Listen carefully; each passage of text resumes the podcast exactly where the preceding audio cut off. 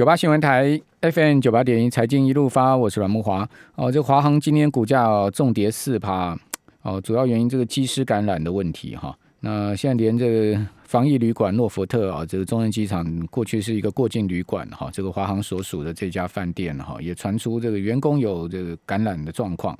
好，那今天指挥中心公布华航啊一千两百七十九名机师的血清跟核酸检测的情况，其中血清检测啊。这个多验出一名阳性，哦，这个阳性的这个检测被验出来的哈，是就读康桥呃确诊男童的父亲，好，那康桥就我们先前讲的那个林口的那所小学嘛，好，就是他这个确诊的那个男童的父亲啊，好被验出是阳性，因为他爸爸也是这个技师，他爸爸跟妈妈这个这个男这个男童啊，这个小学生啊，他的爸爸跟妈妈都是华航的机师。哦，这个一家都开飞机的就对了，不知道以后小孩子是不是也要去开飞机？哦，那因为他妈妈也被验出是阳性，哦，那这个小朋友呢也是阳性。另外呢，他他们家还有一个哦，他们家还有这个三个小孩，他们家有三个小孩，有另外两个子女也都被验出是血清阳性，等于说一家五口都被感染。可见哈，当然我我我不是医学专家了，但是我从这样的状况来推论哈，可见这个感染哈。呃，现在目前的病毒的变异哈，我不知道它是一个，因为陈志忠也没有宣布这个是什么样的病毒哈。那大家都知道是新冠病毒，到底是什么样种的病毒？因为现在种这个病毒种类太多嘛，哦，所以不知道什么种是不是一个变异种。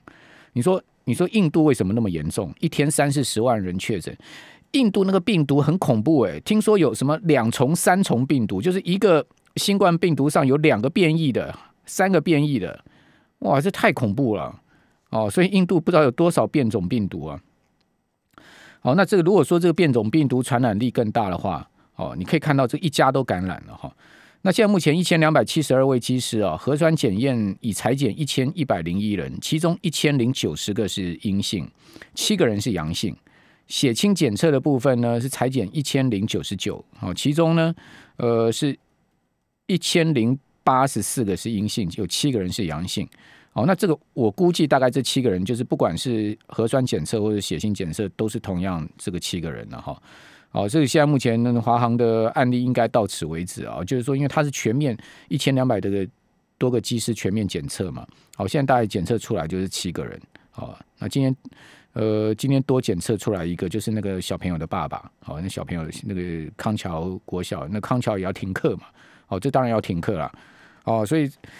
不知道桃园会不会紧张啊？就赶快来请教一下桃园人。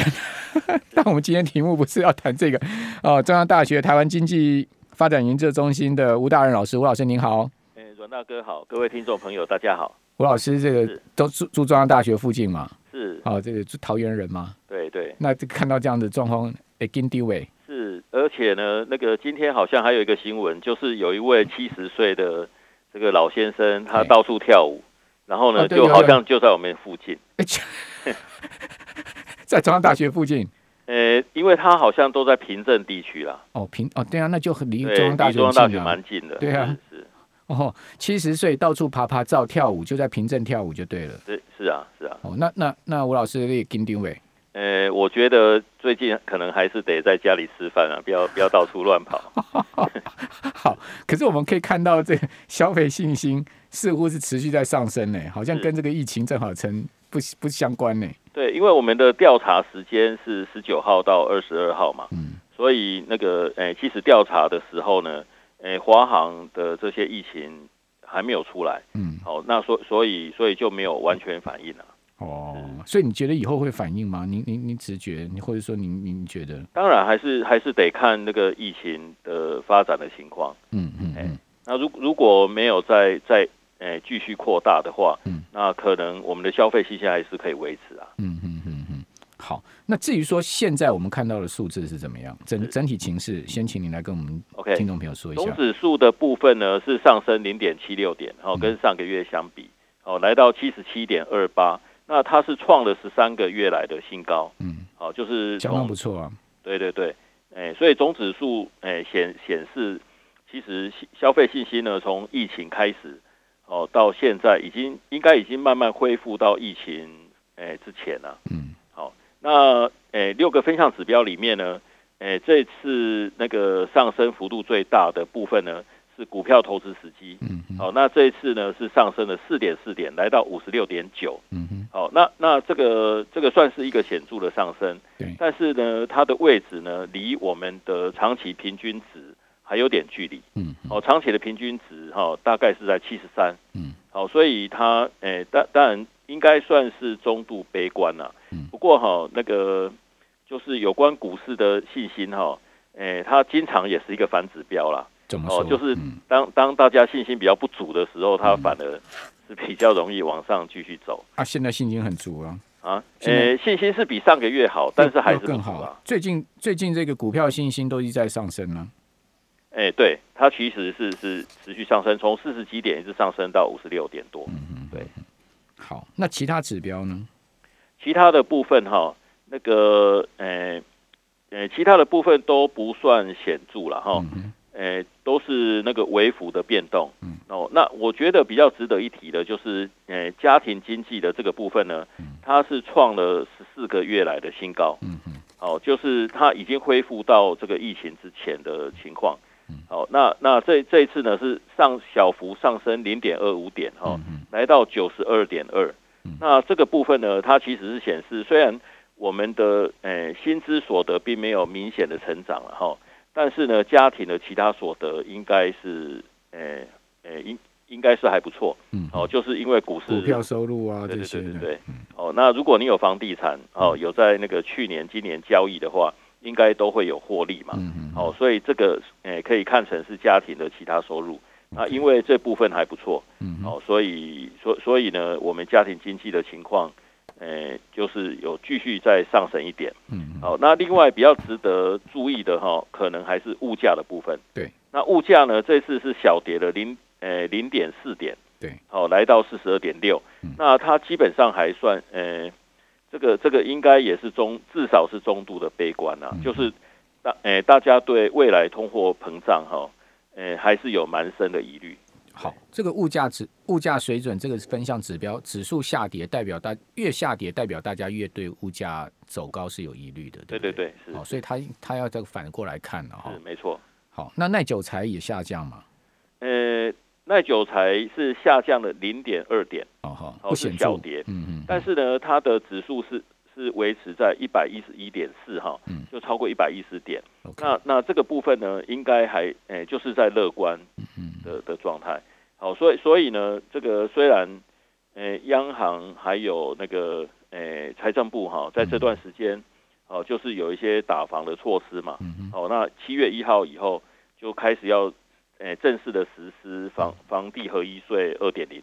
对。好，但是呢，这看起来对，诶，跟那个耐久性财货或者是房地产的这个信心。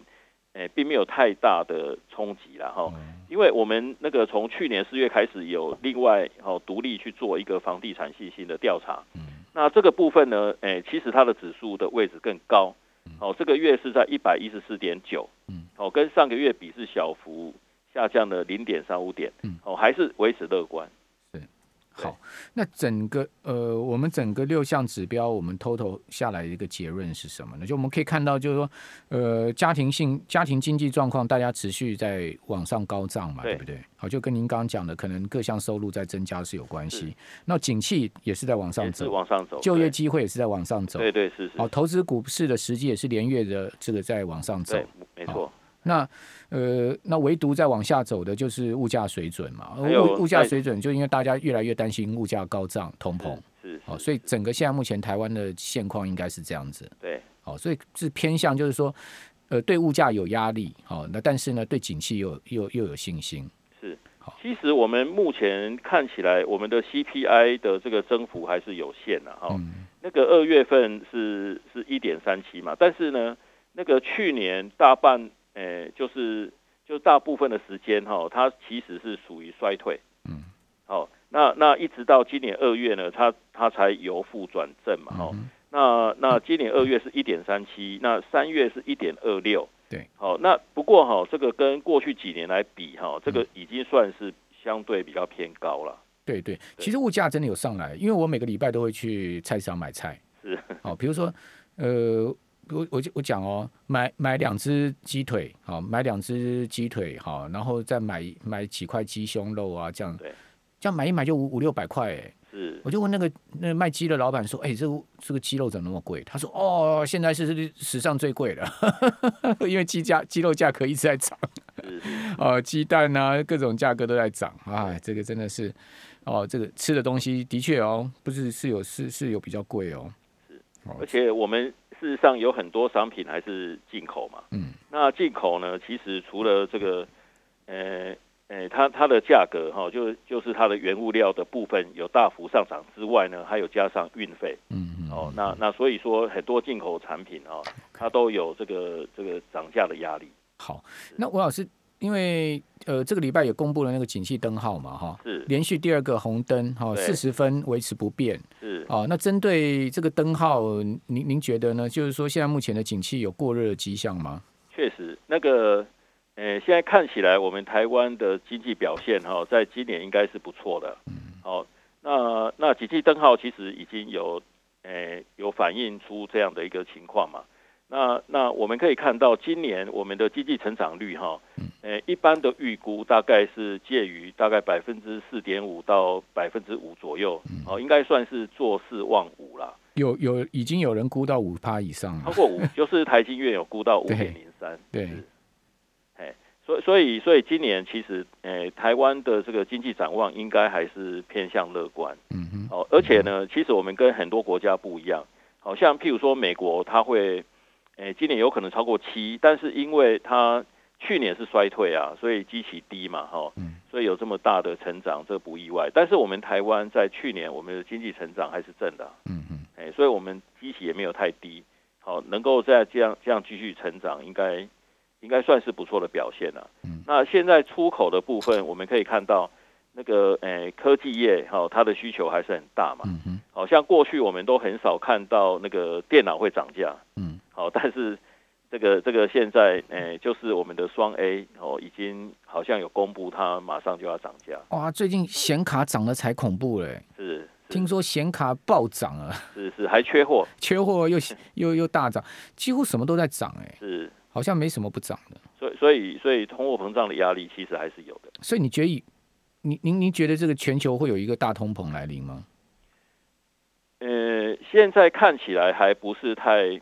太确定了哈，呃，最主要是因为那个疫情还是反反复复，哦，就是像一开始的时候，阮大哥有提到的，呃，那个像像我们台湾哈，已经尽量把防疫做得很好哈，这个密不通风，但是呢，那个还是终终呃，终于还是有一些破口出来了哈。那那美国那个诶，其实它它的这个情况也没有没有说缓和的太诶，非常的迅速嘛哈。所以呢，现在看起来那个，诶，就是疫情的这个发展还有蛮大的一些变数。好，所以原来大家是很乐观，好，就是，诶，因为疫苗已经已经有了嘛，好，那所以说很多国家都已经开始全面性的在施打疫苗。嗯嗯。所以我们原来是预预期那个，诶，疫情应该是可以缓解。嗯。但是现在看起来这个又不是如此啦。OK，好，我们这边先休息一下哈，等一下回到节目现场。九八新闻台 FM 九八点一财经一路发，我是阮木华。哦，这个疫情之下哈，这个各种怪异的事情都出来哈。呃，据据我了解哈，最近啊，这个荧幕荧幕的塑呃塑胶包装袋有莫名其妙在涨价，还有呢，太旧的主机板呢。哎，居然报废价跟出口价是一样，你相信是会有这种事吗？报废价跟出口价一样，为什么？因为有厂商要把这个报废的主机板上的 CPU 拔下来，去用在二手电脑上面。那纸箱啊，那工业用纸箱啊，你今天订要一个月后才有可能拿到货，太夸张了。然后显卡说一涨了涨了一一万块台币啊，还买不到啊。哇，怎么是吴老师？这个这些现象太可怕了吧？我想那个，呃，确实啦，这个应该，呃，跟疫情有蛮大的关系。好，因为呢，这这个就就是跟那个所谓的宅经济，好，还有远距商机有点关系嘛。好，那因为我们那个疫情还是很严重啊，所以大家还是倾向不出门。那不出不出门，在家里没事干，只好拼命的消费啊。哦，那当然现在最大的消费国还是美国嘛。对。哦，那美国我我看就是本来它在那个年初的时候，因为那个诶公债殖利率一直往上走，哦，那这个已经显示美国的这个联储会有可能开始在调整它的货币政策的的方向。但是呢，诶，因为疫情还是诶不如原先所预期的哈，很快就可以控制下来。所以现在看起来它还是有点缩手，好，所以公债值利率就维持在一点六左右嘛，好，就没有再继续往上走。好，那我们可以看到，其实美国的这个货币供给呢，就是我们去看它的 M one 还有那个 M two，它的那个增幅其实都还是很大了。哦，那 M two 呢，它的那个那个什么年增率其实都是超过百分之二十。嗯哼，那这个表示这个市场上还是很多。就是流动性还是非常的高。那另外呢，就是诶，拜登的纾困方案，好，它有直接的现金补贴，好，所以所以其实呢，美国虽然它的失业率哈，哎，最新的统计大概是在百分之六左右，哦，还是有相当相当数目的的这个劳工哈有失业的状况，但是呢，他们有非常高的失业的补贴嘛，好，所以其实还是有足够的的一些。呃呃，一些资源好来来做消费，嗯啊，所以在家没事干就只好拼命消费。对啊，因为拿到政府支票，反正不是炒股就花掉嘛，对对不对？好，那呃花掉当然就是一个相对相对好的一个情况啊。为为什么？因为反正疫情那么严重，我我今天钱不花，哪一天染病了，是不是？好，也不知道这钱能不能用啊。对，哦，所以说。呃，大家都会倾向尽量消费，而且我觉得现在都要有一个恐慌心态，就是尽量能囤东西就去囤东西嘛。对，这个就是我们更担心的一个所谓的预期。哦，预期涨价。哎，对对对。然后预期买不到，所以就去囤，就开始囤货。对。那囤货呢，它又造造成短期的需求大增。对。哎，那又告造成整个供应链又更乱。对，所以价格又在继续往上走。那它的这个，哎，就是不断的循环之下。哦，就是真的就是会造造成通货膨胀。那问题是，通货膨胀一旦来了，这个央行跟联准会真的会用利率来出手吗？这就是另外一个难题啦，对不对？是是是。不过我我我个人是觉得，诶，其实还是要适当的去做一些管制啦。哦，要不然这个一旦通货膨胀，那它会产生，诶，它也会产生蛮大的一些问题好，对。呃，吴老师，我们看到。那个台湾的 M one B 跟 M two 有有有下滑吗？呃，其实现在看起来，呃，它并没有明显下滑的趋势。嗯，哦，就是我们的 M one B 哈，大概那个，呃，它的年增率可能还是维持在百分之十五左右嘛。嗯嗯。那那个 M two 呢，它大概也是介于百分之八到百分之十之间。嗯。哦，那这个，呃，这个情况其实是美比美国缓和许多了。嗯，对。所所以所以所以其实看起来，那个诶，我们虽然是有降息了哈，但是我们的这个不管是 M one B 还是 M two 哈，它的这个诶，就是它的年增率都不算是太高，嗯，诶，还是可接受。相对跟美国比了，对对对，可是跟过去比也很高啊，是跟历史的这个情况比也很高啊。那经济理论其实是告诉我们，就是这些货币哦，那最后。哎，就是多出来的货币，最后还是会反映到物价上面去嘛。嗯嗯。哦，所以，所以我们刚才有提到那个我们台湾呢，那个目前我们的那个 CPI，好，大概是，哎，就是二点三左右嘛。哎，对，对不起，才一点三呢，哈。但是呢，美国呢，它它那个最新的统计，二月份已经来到二点六了。嗯。对。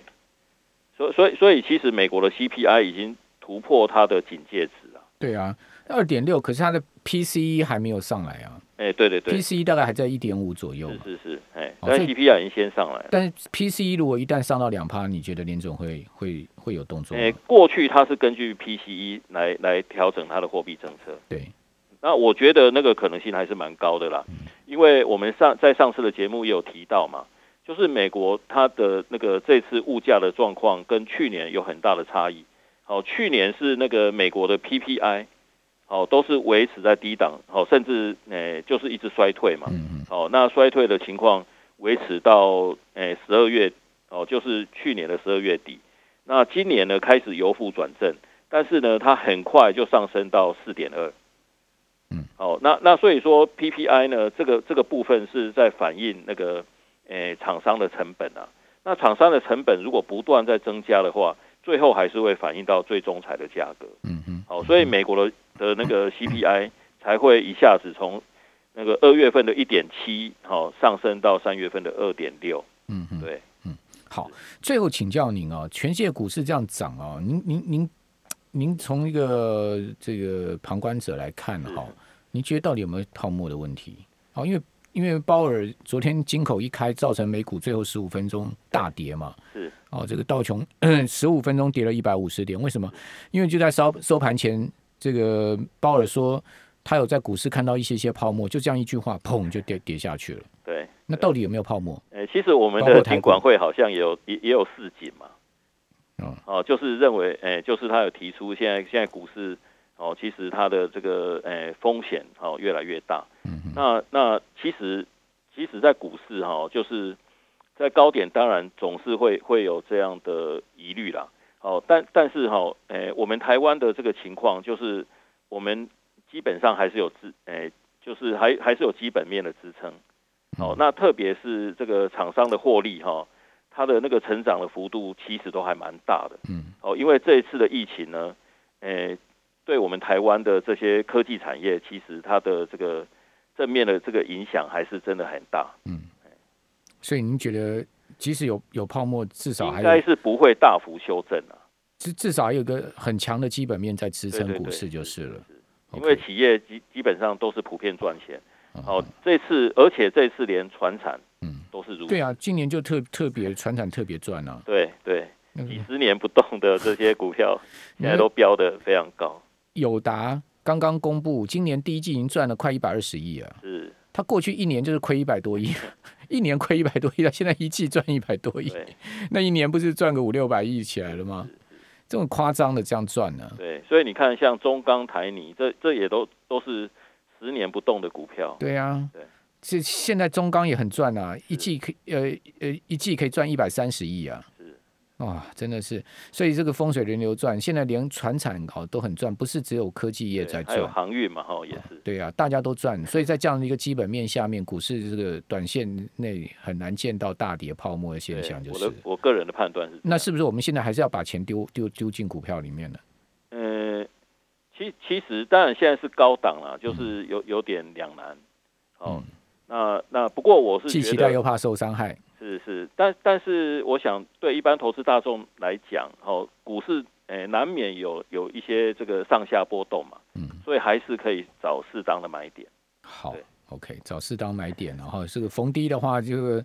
也也要懂得上车就对了，但涨多了也要懂得下车就对了。那当然，好，这个以免车厢过度拥挤。好，我们非常谢谢，呃，访问到中央大学吴大任老师。